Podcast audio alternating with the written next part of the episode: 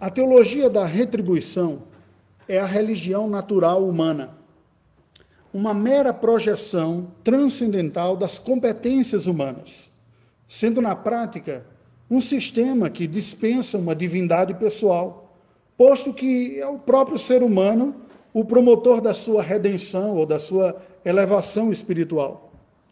Toda religião se baseia nesta lógica, inclusive o falso cristianismo de tarefas, competências e responsabilidades que o religioso tem para conseguir empreender uma autoelevação. Não há graça nestes sistemas. Há apenas uma lógica natural da retribuição e da recompensa, confundindo o ato divino da regulação do universo com o ato divino da salvação do universo. A lei da semeadura, a justiça retributiva, com a lei da redenção, a justiça substitutiva. Pessoas que operam logicamente nesse sistema religioso natural tendem a desvalorizar a obra da graça e enxergar no sofrimento humano tão somente expressões do juízo de Deus e do seu castigo sobre os infratores. Neste sermão, contudo, a partir do estudo da oitava à décima praga anunciadas por Moisés ao Egito, eu convido você a considerar o poder revelador das mesmas sobre o coração humano. E esta mensagem se baseia no livro de Êxodo, capítulo décimo, versículos 1 até o capítulo 1 décimo, versículo de número 10, que passo a ler nesse instante. Êxodo 10, 1 a 11, 10. Disse o Senhor a Moisés: Vai ter com Faraó, porque ele endurecia o coração e o coração de seus oficiais, para que eu faça estes meus sinais no meio deles. E para que contes a teus filhos e aos filhos de teus filhos como zombei dos egípcios e quantos prodígios fiz no meio deles, para que saibais que eu sou o Senhor.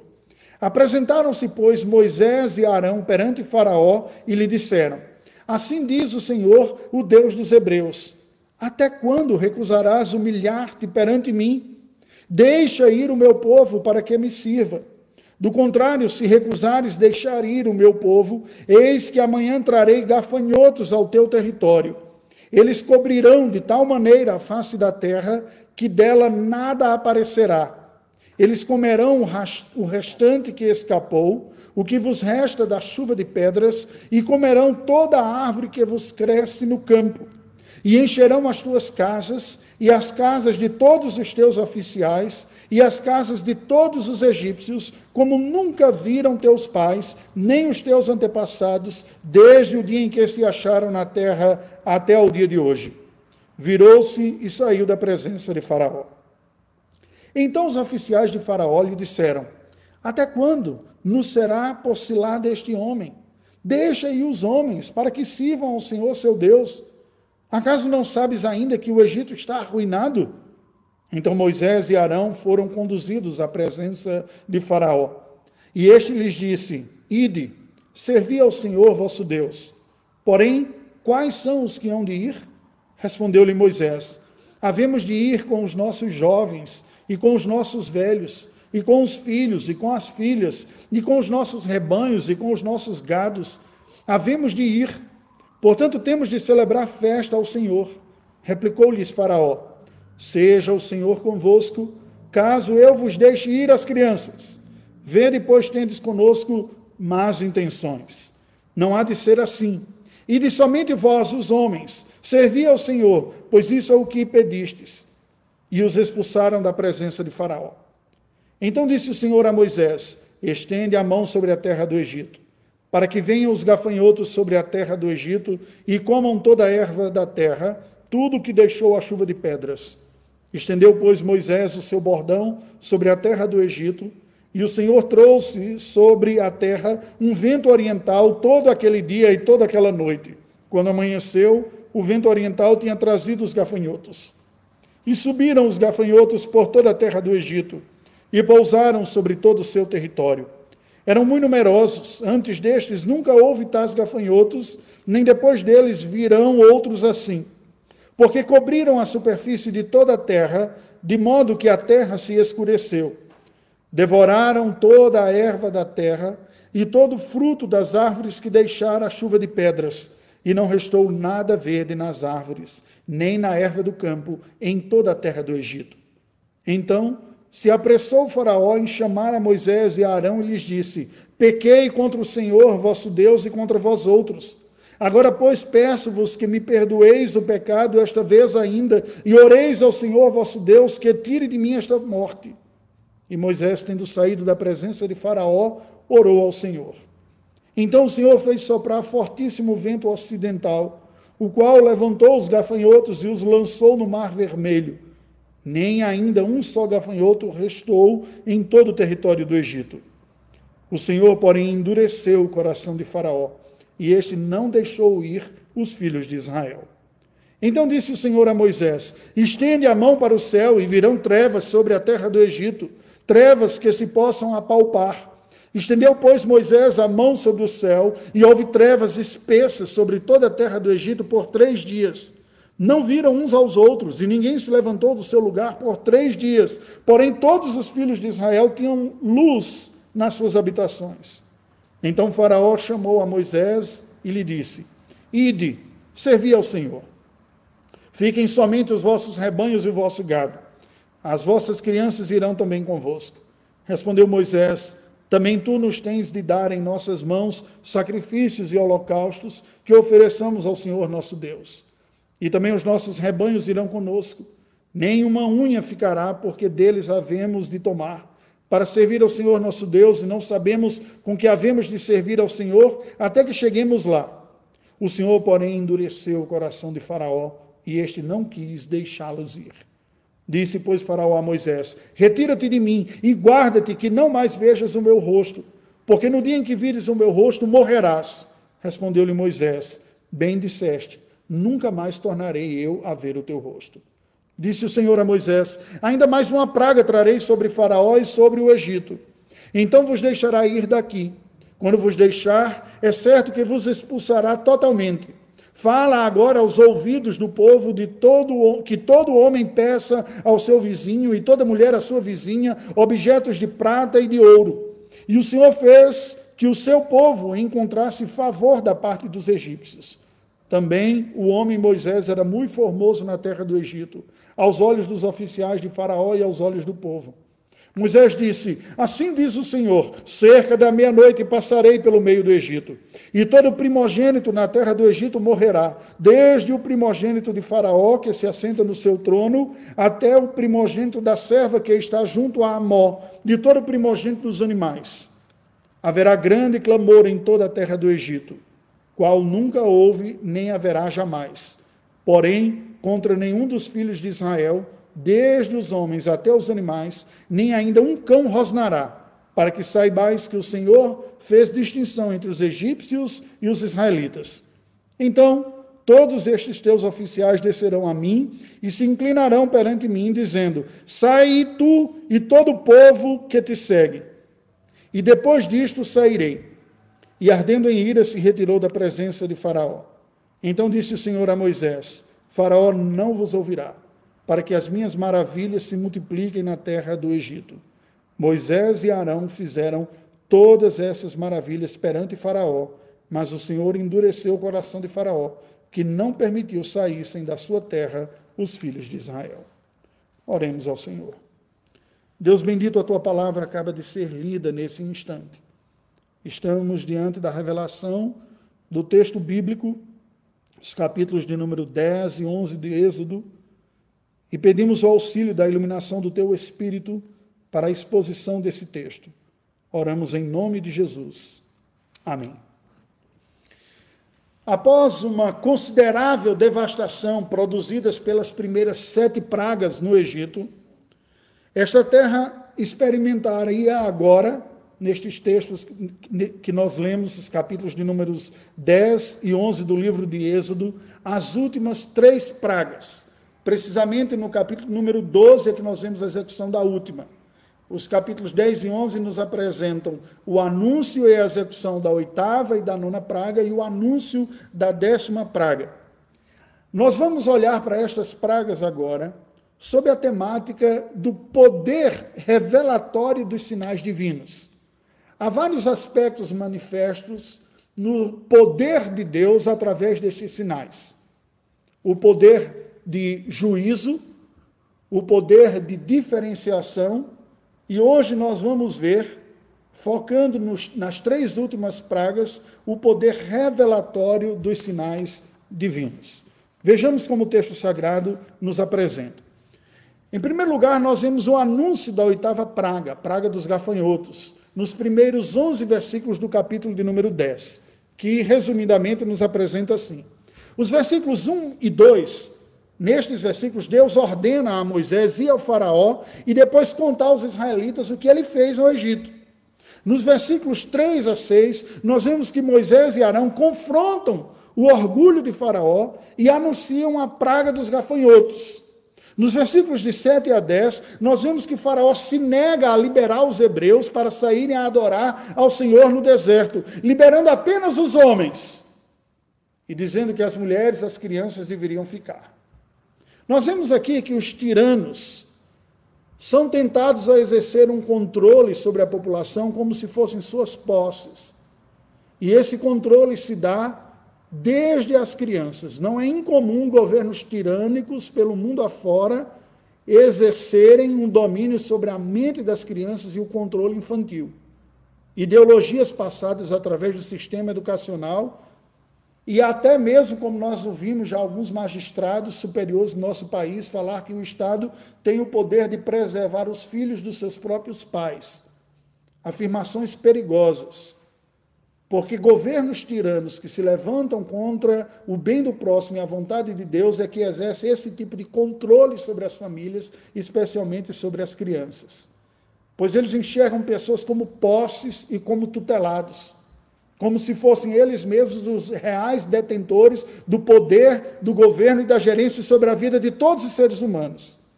E eles resistem em conceder liberdade liberdade de circulação, liberdade de adoração, liberdades de direitos civis e humanos práticos.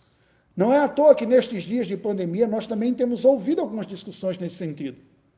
Muitos cidadãos se põem a questionar com seriedade qual é o limite do poder que os governantes têm sobre as liberdades individuais de sua população.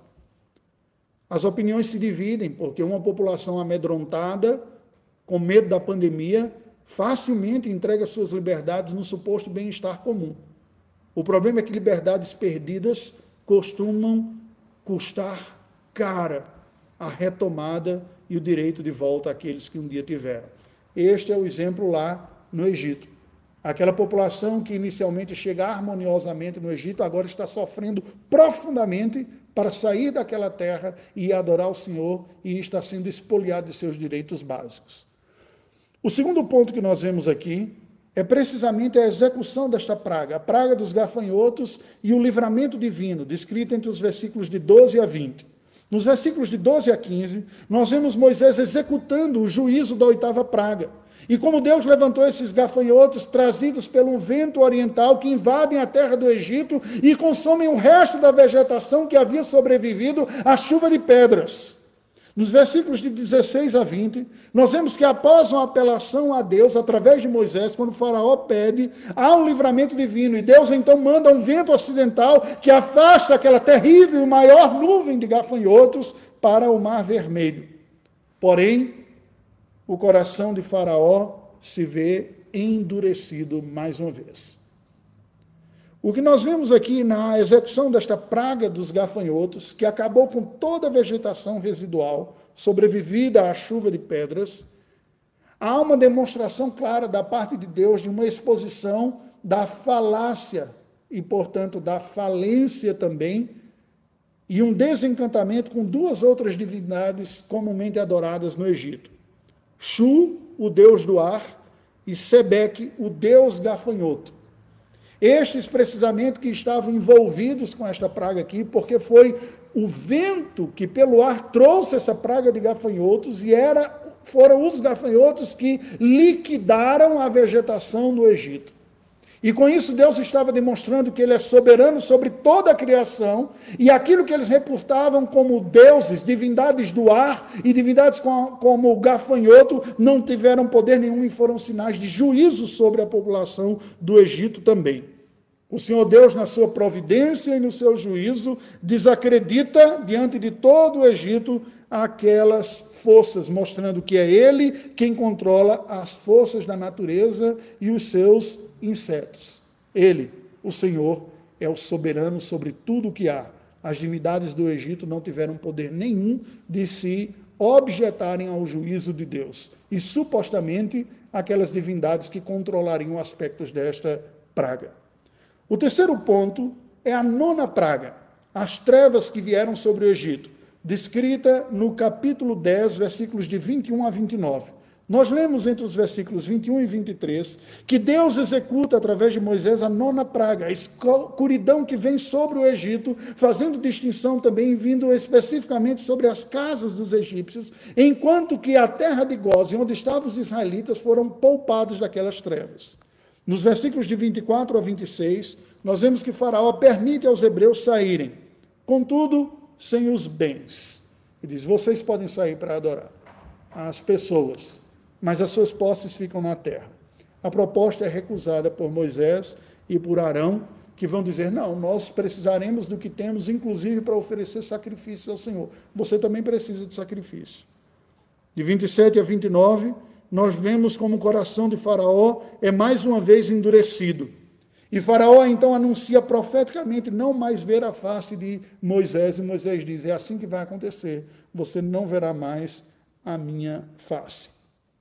Nesta nona praga, nós vemos a impotência dos falsos soberanos deuses do Egito. E aqui as maiores divindades cultuadas pelos egípcios são postas em xeque. Ra, o grande deus Sol, que nos dias de Moisés era adorado como Amon-Ra, a divindade soberana, hegemônica sobre todas as outras do Egito. E a divindade que passou a ser adorada depois que o povo hebreu sai do Egito, numa espécie de desmoralização daquela primeira, mas também é posta em xeque, que é o deus disco sol. Aquela silhueta do sol era tida como uma nova divindade, que depois se torna hegemônico. E as duas são postas em xeques aqui. Porque o sol não tem a capacidade mais de iluminar o Egito, não era mais contemplada na sua silhueta com as trevas que Deus manda sobre a face do Egito. O próprio Faraó era tido, segundo a mitologia egípcia, como filho de Ra, e por isso tido como divino também. Era uma espécie de manifestação humana da geração do Deus Ra. O quarto ponto, que é o anúncio da décima praga, a morte dos primogênitos, está descrito para nós no capítulo de número 11, nos 10 versículos. Os versículos de 1 a 3, nós vemos Deus anunciando através de Moisés que enviaria a décima e quebrantadora praga, a derradeira e a mais dolorosa de todas. Nos versículos de 4 a 7, Deus anuncia por Moisés qual é a décima praga: a morte de todos os primogênitos no Egito. Desde o governante, o rei, o faraó, até os animais, todos seriam feridos e perderiam seus filhos mais velhos.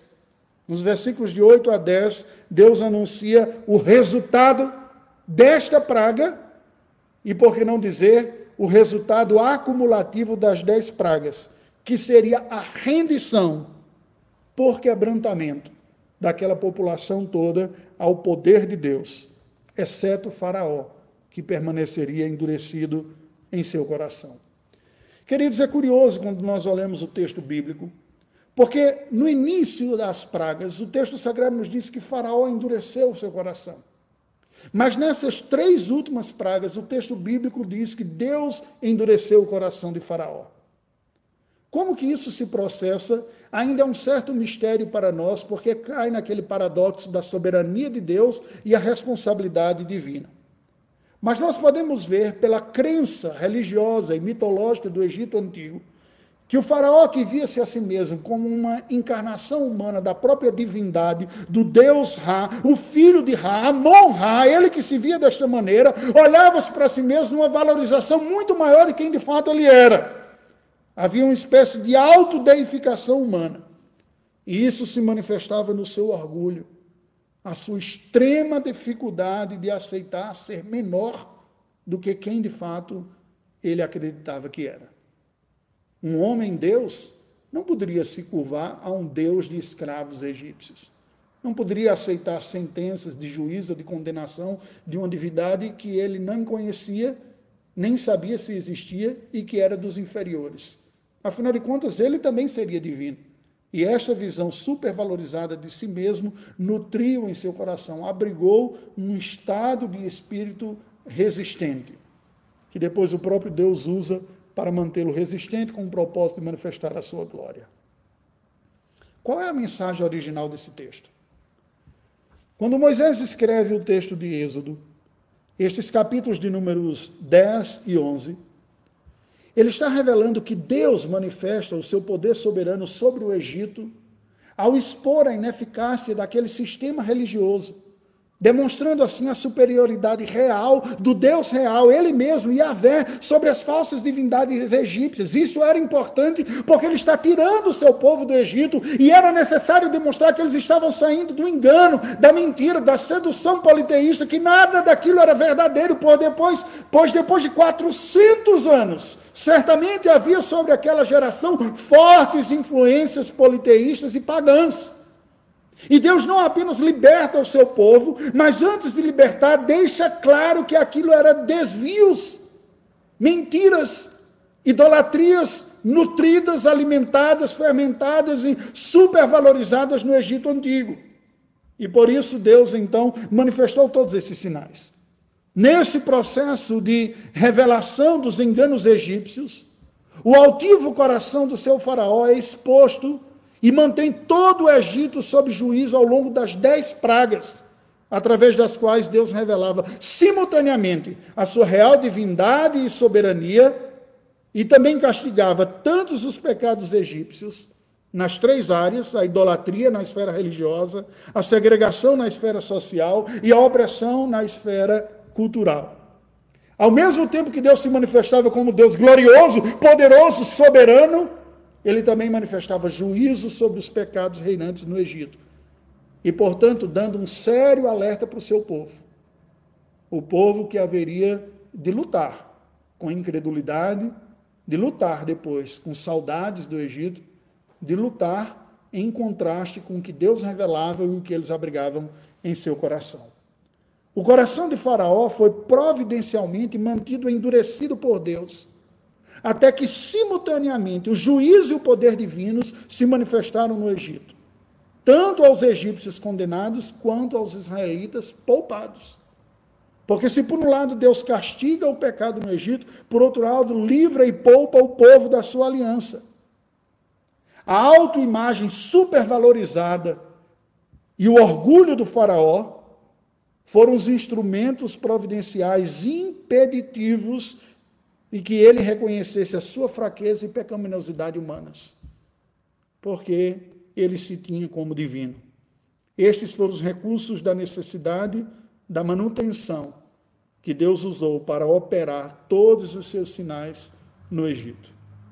A necessidade declarada por Moisés no capítulo 10, versículo 25, ao falar a Faraó, as seguintes palavras diz: Respondeu Moisés: Também tu nos tens de dar em nossas mãos sacrifícios e holocaustos que ofereçamos ao Senhor nosso Deus. Não, não basta nós sairmos.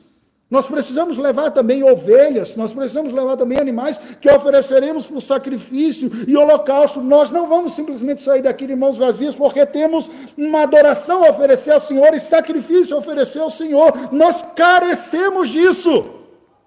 O que Moisés está dizendo é que eles tinham de oferecer ao Senhor sacrifícios e holocaustos. Porque todos são culpados, são pecadores, inclusive os israelitas que estão saindo do Egito que não podiam simplesmente chegar diante de Deus de mãos vazias, puras, se apresentando em si mesmos, na sua própria capacidade. Eles precisariam reconhecer pecados, precisariam oferecer animais para expiar sua própria culpa. Há uma necessidade de punição de pecados, que aqui nos é apresentado o princípio da expiação. O que é a teologia bíblica da expiação? Deus desvia a sua santa, justa e necessária ira a punir pecadores, removendo a culpa real destes pecadores por intermédio da condenação de um inocente substituto. No caso, eram os animais que eram oferecidos nos dias do Antigo Testamento. Não se tratava aqui de uma negociação religiosa, de um ato para conseguir crédito diante de Deus. Não se tratava aqui de um Deus sanguinário ou açougueiro que tinha prazer no sangue e assim nós satisfaríamos a ira deles em tome sangue, que é o que você precisa. Se trata aqui da pura realidade do Evangelho. Somos indignos, pecadores. O que merecemos é a condenação dos nossos pecados. Mas Deus, por sua graça e misericórdia, nos aceita perdoados, quando um substituto inocente paga em nosso lugar. A grande verdade que o texto sagrado está nos dizendo aqui é que esta obra expiatória, ela de fato somente será plenamente satisfeita na cruz de Cristo Jesus. Como Paulo explica aos Gálatas, dizendo que ele se fez maldição em nosso lugar para expiar os nossos pecados. Embora a oferta de Cristo tenha sido única, ela foi prefigurada em todas as ofertas sacrificiais do Antigo Testamento.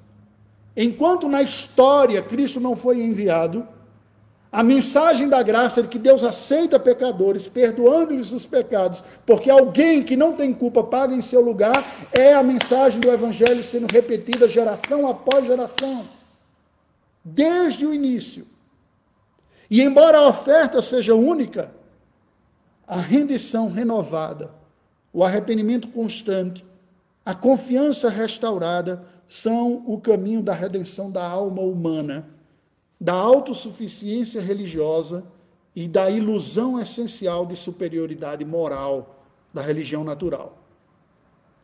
Veja que todas as vezes que um israelita chegava diante de Deus e oferecia um sacrifício, ele teria que reconhecer que ele é indigno e pecador e que a vida seria requerida. E que Deus, por graça e misericórdia, aceitava o sacrifício um inocente em seu lugar. Esta repetição constante é como a liturgia cristã, que não tem mais sacrifício, porque Cristo já cumpriu perfeitamente, mas todas as vezes que chegamos diante de Deus, reconhecendo o nosso pecado e nos apresentamos em Cristo Jesus, como que existencialmente apresentando o sacrifício dele para nossa própria alma, nosso coração, dizemos: Ele que ofereceu um sacrifício perfeito, pagou com a sua vida pela minha culpa e pelos meus pecados, e por isso eu me torno aceitável diante do Senhor. É isso que é capaz de curar a mente e o coração da autoconfiança, de uma visão supervalorizada de si mesmo. Porque nós somos como Faraó facilmente acreditamos na mensagem de que nós somos também Amon-Ra, filho de Deus, no sentido de que somos maiores do que nós somos. Nós somos aceitos por Deus e fomos tornados filhos de Deus porque fomos adotados pelo único, essencialmente verdadeiro Filho de Deus, Jesus Cristo. Somos filhos de Adão e Eva, de nosso pai e de nossa mãe. Somos pecadores. Fomos tornados filhos de Deus pela obra do Filho de Deus. Somos libertos da condenação e do sacrifício pelo sacrifício do Filho de Deus. O recado, portanto, desse texto universal, a mensagem para nós hoje é a seguinte: embora dolorosos, disciplinas e castigos são poderosos recursos da providência divina pois através deles o mal é coibido, é refreado e também é evidenciado como tal. Pois a altivez de espírito se rebela diante da disciplina do soberano. Quando alguma disciplina vem sobre nós, algum freio é dado em nós e também aparece a nossa reação.